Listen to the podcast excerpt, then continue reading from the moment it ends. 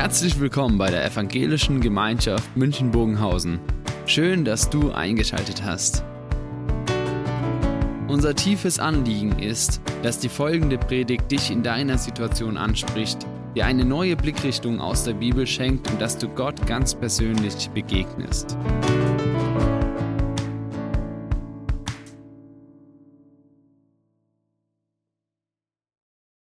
Ja, das ist spannend, was wir hier erfahren von Markus in seinem Evangelium.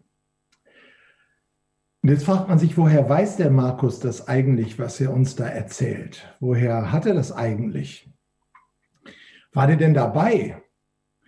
Und die Antwort ist nein, er war nicht dabei. Er war nämlich noch zu jung. Das heißt, er hat das alles nur aus zweiter Hand gehört, was er uns hier aufgeschrieben hat in seinem Markus-Evangelium. Ja, das stimmt jetzt nicht ganz, denn er war doch dabei, nämlich an einer Stelle. Und zwar schreibt er sie in seinem Evangelium hinein, wie so eine Art Miniatur, so wie Rembrandt manchmal in seinen Bildern sein eigenes Konterfei, sein eigenes Gesicht irgendwo in einer Nebenperson hineingemalt hat. So macht es Markus auch in Markus 14, Vers 51. Da erzählt er, dass bei der Gefangennahme Jesu am Ölberg ein junger Mann dabei war und dass der fast auch von den Soldaten gefangen genommen wurde, dass er aber weglaufen konnte. Die haben dann noch so sein Obergewand von ihm gerissen und er äh, musste dann halbnackt oder nackt, wir wissen nicht, ob er eine Unterhose anhatte oder nicht, musste er rennen und wegrennen durch das Kidrontal wieder hinein nach Jerusalem, da wo das Haus seiner Eltern ist, möglicherweise mit einer hohen Wahrscheinlichkeit sogar das Haus, in dem Jesus vorher mit den anderen Schülern, mit den Jüngern das Abendmahl gefeiert hatte. Und so haben wir so eine Miniatur von Markus in seinem Evangelium. Damit deutet er an, dass er doch nahe dran war aber woher weiß er das, was passiert ist, zum Beispiel in Galiläa oder in Nazareth oder auf den Wanderungen von Jesus mit den Jüngern? Woher weiß er von dem, was wir heute im Text haben in Markus 6, Abvers 30 bis 52? Woher weiß er das? Er weiß das, so erzählt uns Papias, der Bischof von Hierapolis, etwa zwei Generationen später, anderthalb bis zwei Generationen später. Und das ist aufgeschrieben und überliefert bei Eusebius in seiner großen Kirchengeschichte. Da lesen wir, dass dieser Markus in den letzten Jahren des Petrus dessen Assistent, dessen Hermeneutes, deswegen dessen Übersetzer war. Und dass er um den Tod von Petrus herum, manche sagen kurz davor, manche sagen kurz danach, aufgrund der vielen, vielen Erzählungen, die Petrus ähm, immer wieder in den Gemeinden halten musste, dass die sagen, wie war das denn damals bei der Brotvermehrung? Wie war das denn damals, als ihr Jesus zum ersten Mal begegnet seid? Wie war das denn damals, als sie Jesus gefangen genommen haben? Das hat Markus so oft gehört, so oft gehört. Petrus wird das irgendwann in standardisierten Formen erzählt haben, so wie wir, wenn wir ja auch Geschichten immer wieder erzählen, sie irgendwie auch standardisieren. Und dann hat Markus das aufgeschrieben, was er von Petrus gehört hat. Und somit haben wir diese Geschichten nicht aus zweiter Hand, letztlich, ja, Markus ist die zweite Hand, aber aus erster Hand, aus äh, der Hand, aus dem Mund, aus der Erzählung von Petrus. Und das macht unser Markus-Evangelium so wertvoll. Und wenn man das mal ein bisschen untersucht, dann merkt man, dass dort Details erzählt werden, die auf Augenzeugenschaft beruhen und die auf Augenzeugenschaft äh, hinweisen. Zum Beispiel schreibt Markus hier, ich lese es dann gleich vor, dass es die Jünger, als sie gefragt werden von Jesus, ähm, dass sie sagen, wir haben 200 Silbergroschen, Denare. Markus benutzt übrigens immer da, wo die anderen Evangelien die griechischen Münzeinheiten und Ausdrücke benutzen, benutzt Markus die römischen, was auch erklärt, warum er, äh, dass er das in Rom geschrieben hat, also am Ende des Lebens von Petrus, der ja in Rom, soweit wir wissen, äh, den Märtyrertod gestorben ist. Und deswegen schreibt Markus mit diesem ganz authentischen galiläischen und judäischen Flair und gleichzeitig hineingesprochen in der Übersetzung schon in die lateinische römische Welt hinein. 200 Denare, sagt er, waren es. Luther übersetzt Silbergroschen. Äh, und normalerweise werden die als im Ostteil des Reiches als Drachmen äh, bezeichnet, das gleiche Wort. Aber Markus hat dieses Detail, das Lukas und Matthäus nicht haben.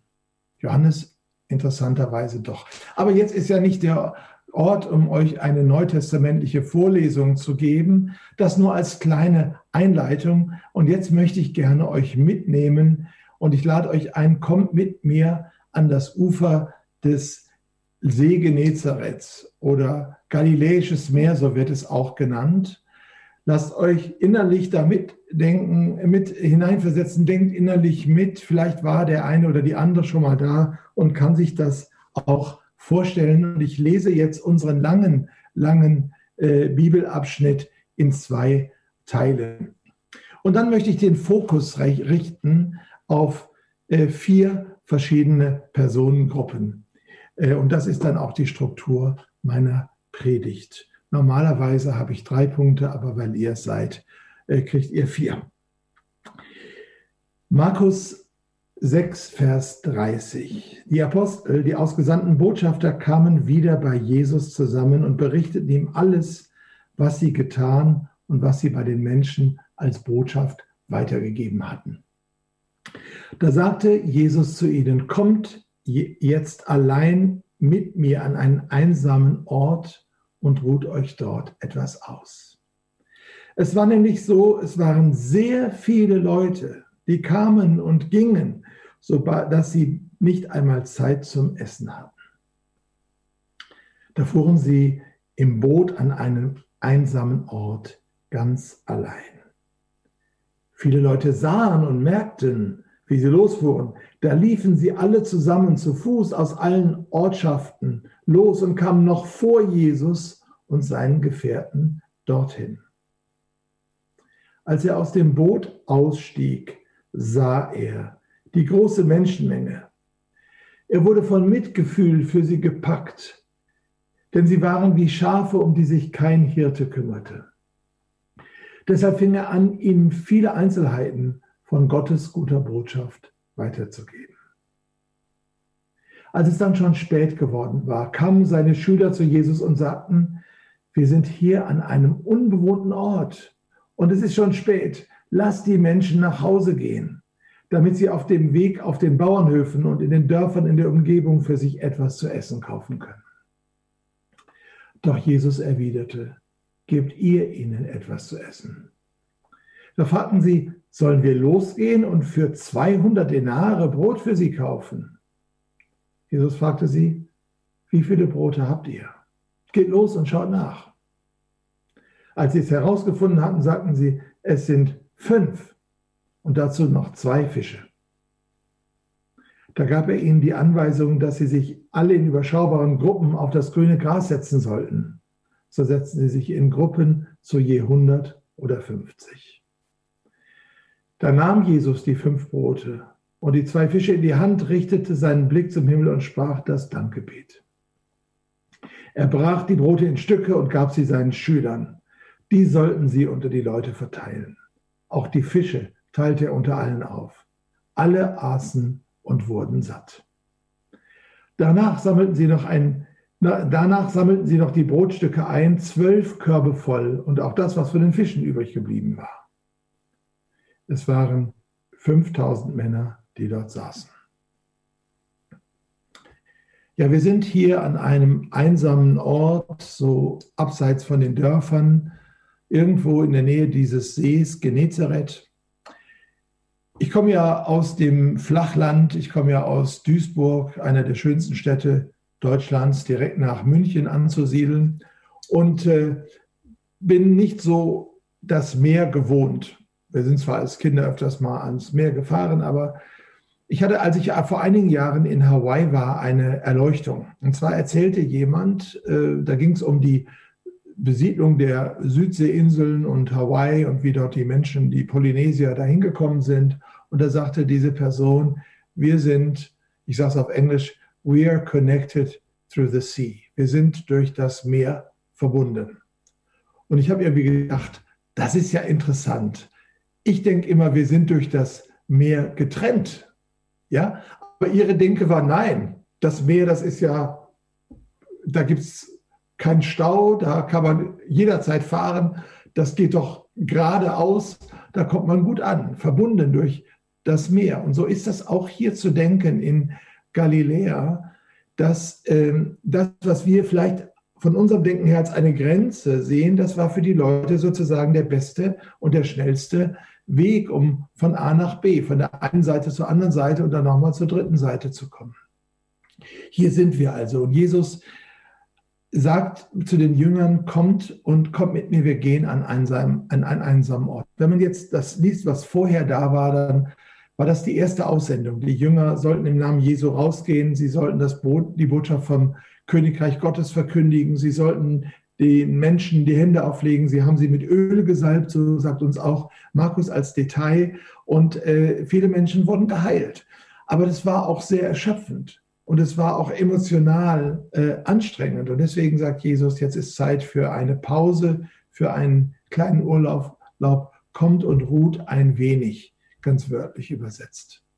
Wir gehen, wir machen eine Retreat, wir machen ein Debriefing, wir gehen an einen Ort für uns alleine. Aber Daraus wurde nichts, weil die Leute sahen, wie das Boot losfuhr und sie hatten irgendwie eine Ahnung, in welche Richtung denn jetzt auch Jesus äh, gehen würde mit den Jüngern. Sie kamen an und als irgendwie meine Theorie von gerade, dass das Meer schneller ist, stimmt an dieser Stelle nicht. Die Leute waren zu Fuß schneller da, als die mit dem Boot dahin gekommen waren. Und dann sehen sie diese große Menschenmenge. Und es ist die Frage, was macht man? Fährt man schnell wieder auf die andere Seite, wo man also auch nochmal weiß, da kann man sich zurückziehen oder stellt man sich dieser Situation.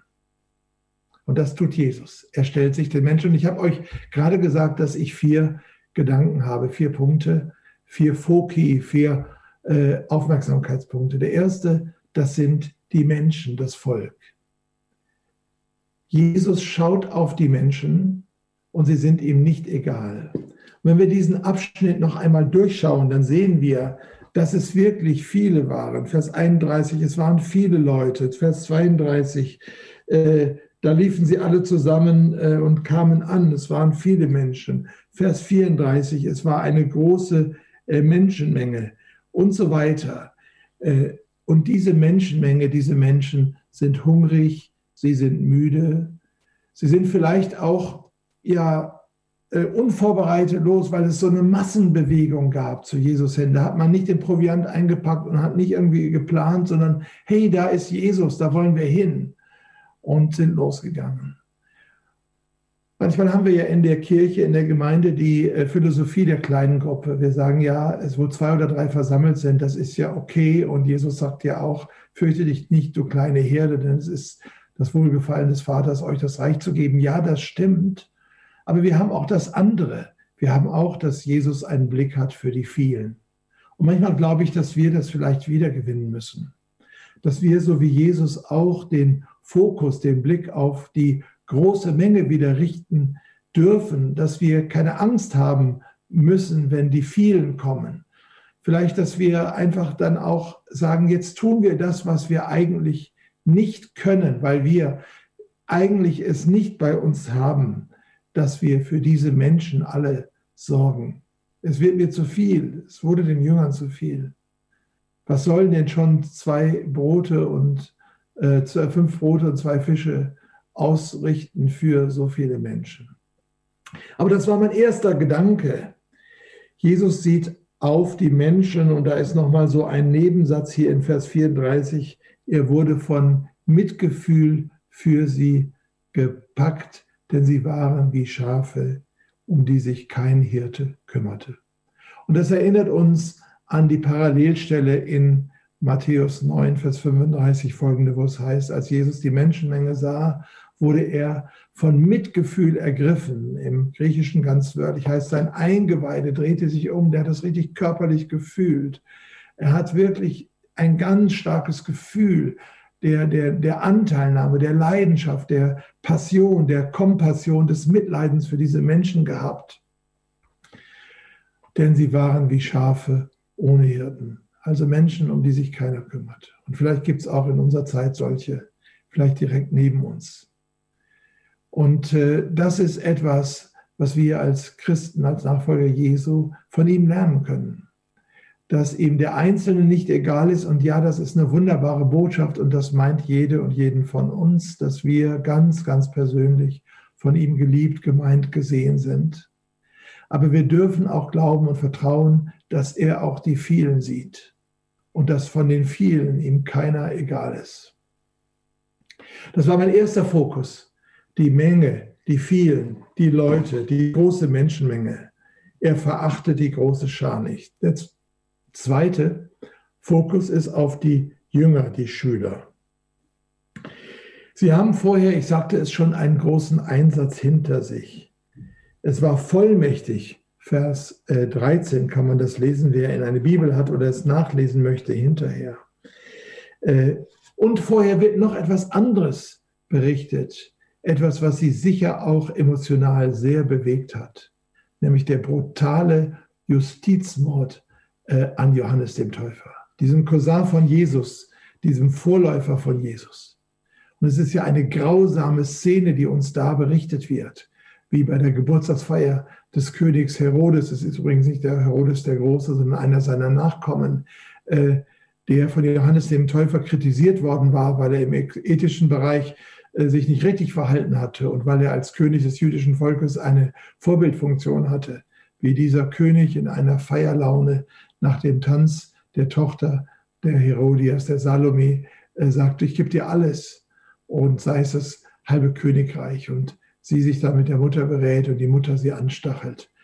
Statt dem, dass sie eine tolle Villa kriegt oder eine, eine Apanage für die nächsten 50 Jahre von so und so viel Goldstücken jedes Jahr oder was auch immer, dass sie sich ein grausames Geschenk erbittet, von dem sie gar nichts hat, nämlich den Kopf Johannes des Täufers. Und auch das war direkt vorher. Und das haben die Jünger auch erlebt. Und diese Spannung zwischen Vollmacht, Kranke werden geheilt, äh, böse Geister müssen weichen, Menschen werden frei, sie werden aufgerichtet. Und dieser Bote Gottes muss einen grausamen Tod sterben. Dazwischen ist das, was jetzt direkt davor war. Und deswegen ist es auch verständlich, dass Jesus mit ihnen an diesen einsamen Ort gehen will.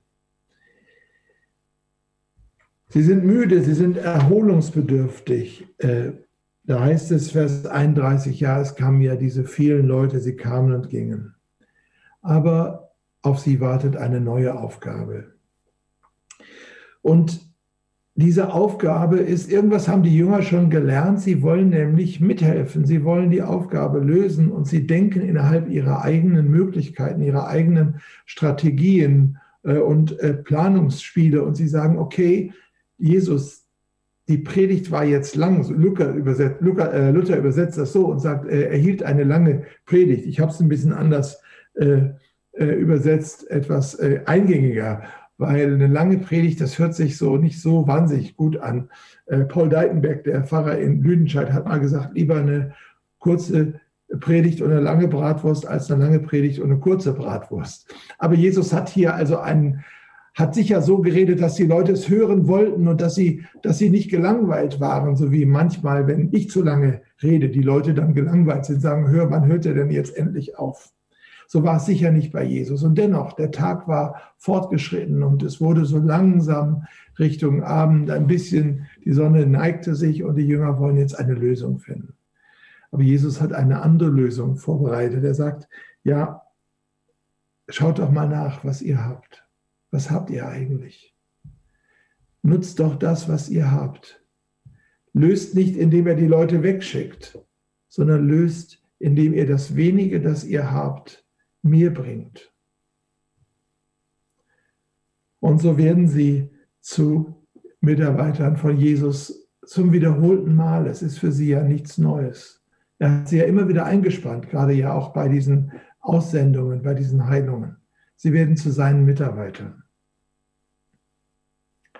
Und ich stelle jetzt schon mal die Frage, die ich am Ende stellen möchte, ist, womit identifizieren wir uns eigentlich wenn wir solche Bibeltexte hören und lesen. Ich versuche seit vielen Jahren die Bibel so zu lesen, dass ich mich in meiner Vorstellungskraft hineinversetze und dass ich versuche, mir das so vorzustellen, als wäre ich dabei und dass ich versuche, die Perspektive, den Standpunkt, den Erlebnispunkt von einem oder ein, einer Gruppe der Handelnden zu, äh, zu übernehmen. Und vielleicht ist für uns die einfachste Identifikationsbrücke die zu den Schülern von Jesus, zu den Jüngern. Wie hätte ich gehandelt? Wäre ich vorne dran gewesen, wäre ich eher so der Abwartende gewesen. Auf jeden Fall hätte ich auch das scheinbar Absurde getan, was er sagt, nämlich die sollen jetzt die Leute organisieren in Gruppen zu 50 und zu 100 und dann sagen so, und dann setzt euch mal hin und jetzt gucken wir mal, was passiert. Keiner weiß es genau, aber irgendwas hat Jesus sich wahrscheinlich ausgedacht, so kennen wir ihn schon. Die Jünger, der zweite Fokus, der dritte Fokus ist auf Jesus. Und so können wir ja jede Erzählung, die uns in der Bibel ähm, im Neuen Testament, vor allen Dingen in den Evangelien begegnet, in diesem Fall aus dem Mund von Markus, der das weiter äh, erzählt, was der miterlebt, Miterlebende, der Augenzeuge Petrus ihm immer wieder und immer wieder erzählt hat. Aus dieser Perspektive können wir jetzt fragen, hey, wie ist es eigentlich für uns? Wo wären wir da? Und der Fokus ist jetzt auf Jesus. Und da lese ich jetzt noch weiter, weil ihr habt mir ja diesen langen Text äh, gegeben, wo diese beiden Ereignisse zusammengebunden werden. Aber das macht auch Sinn, wie wir dann am letzten Satz diese, dieser Perikope, dieses Abschnitts auch sehen werden. Warum es auch sinnvoll ist, diese Speisung der 5000 und diese, dieses Erlebnis auf dem See zusammenzubinden. Ich mache den Übergang und fange nochmal, ich lese hier aus diesem kleinen, aus, diesem, aus dieser Bibel von mir, äh, Übergang von äh, Vers 43 und gehe dann bis Vers äh, 52. Danach sammelten sie noch die Brotstücke ein, zwölf Körbe voll, und auch das, was von den Fischen übrig geblieben waren. Es waren 5000 Männer, die dort aßen. Unmittelbar danach drängte Jesus seine Gefährten, in das Boot zu steigen und auf das andere Ufer nach Bethsaida zu fahren, während er selbst die Menschen verabschieden wollte. Nachdem Jesus sie, nämlich die Menschen, fortgeschickt hatte, wahrscheinlich mit einem Segen, mit einer Ermutigung, stieg er auf den Berg, um zu beten. Als es dann Abend geworden war, war das Schiff mitten auf dem See und Jesus war noch allein an Land. Da sah Jesus, wie sie beim Rudern an ihre Grenzen kamen, weil sie starken Gegenwind hatten. Ich lese diesen Satz noch einmal und betone ihn anders. Da sah Jesus, wie sie beim Rudern an ihre Grenzen kamen, weil sie starken Gegenwind hatten. Im letzten Viertel der Nacht kam Jesus auf sie zu. Das heißt in den frühen Morgenstunden. Das heißt, sie haben die ganze Nacht da rumgerudert gegen diesen starken Gegenwind. Und sie sind jetzt wirklich fertig nach all dem, was sie erlebt haben bis jetzt. Er lief auf der Wasseroberfläche und war dabei, an ihnen vorüberzugehen. Sie sahen ihn auf dem Wasser gehen und dachten, er wäre eine Spukerscheinung. Da schrien sie laut auf.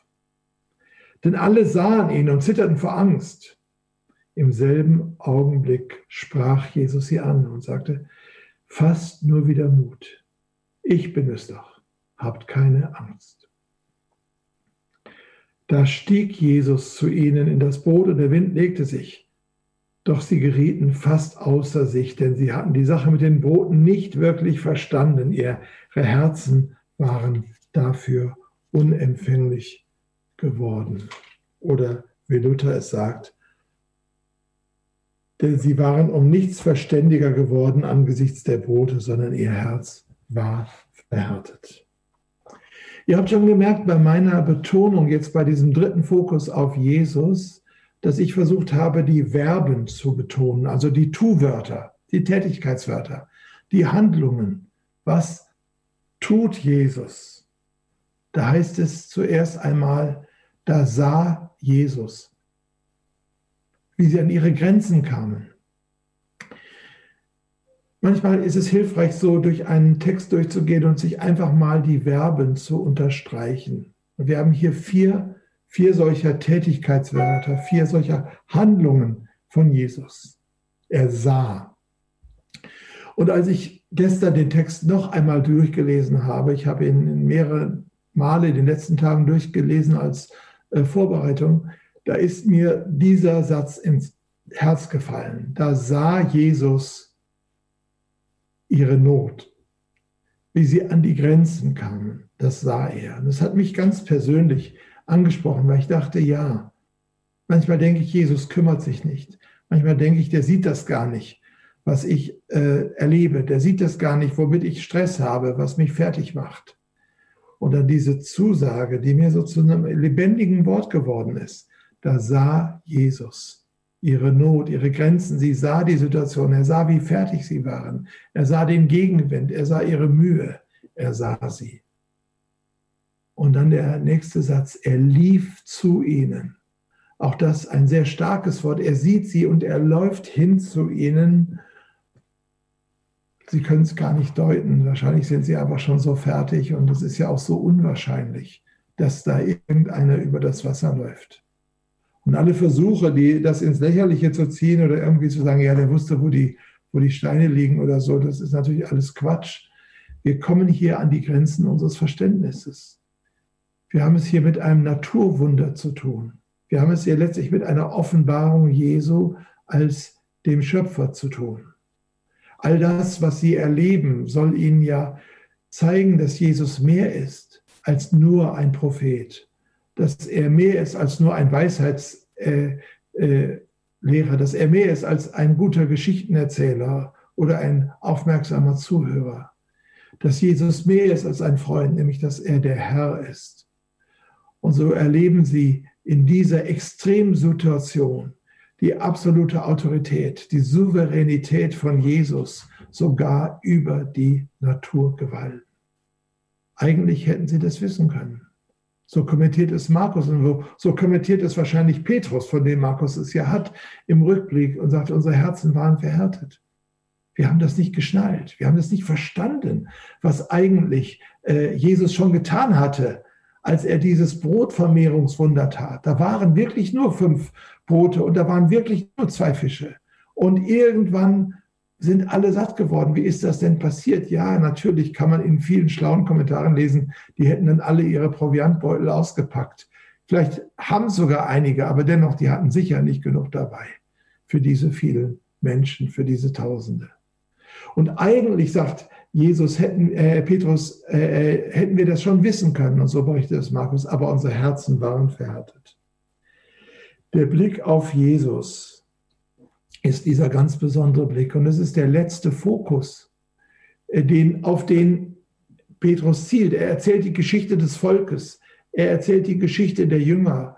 Und dann erzählt er die Geschichte von Jesus. Jesus, er sah sie in ihrer Not. Er sprach, er lief zu ihnen, er sprach zu ihnen und am, am Ende steigt er zu ihnen ins Boot. Er kommt ihnen ganz nahe. Und jetzt zum Abschluss mein vierter Fokus ganz kurz. Wo wir, wo sind wir? Wir auf dem, im Fokus. Wo finden wir uns wieder?